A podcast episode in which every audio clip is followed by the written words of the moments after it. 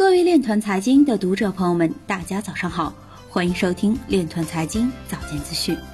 今天是二零一九年十一月十三日，星期三，农历亥年十月十七。首先，让我们聚焦今日财经。荷兰法院命令 Facebook 撤销欺诈性比特币相关投资广告。法国央行正招聘区块链分析师，以帮助其明确数字货币实施计划。上半年，政府上链占比两成，三家上市公司落地区块链加政务。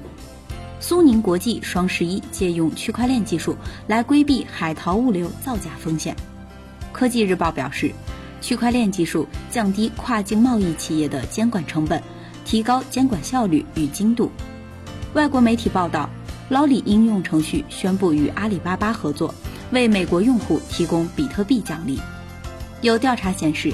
一半的金融专业人士认为，比特币或将在二零二零年跑赢标普五百。二零一九年，天猫双十一超四亿件跨境商品添加区块链身份证。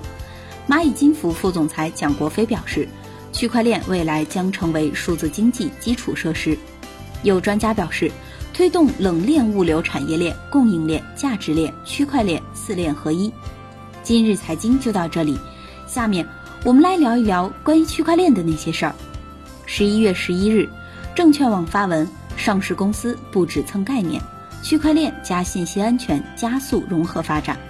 文章称，区块链虽好，但不表示各行业都要为了区块链而区块链，而去追赶技术时髦。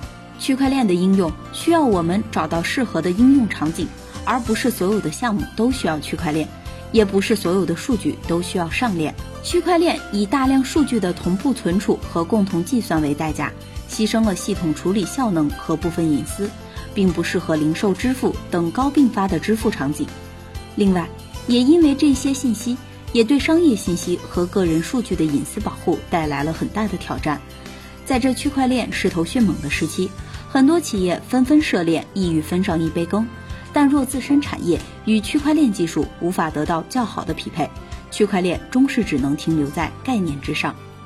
以上就是今天链团财经早间资讯的全部内容，感谢您的关注与支持，祝您生活愉快，我们明天再见。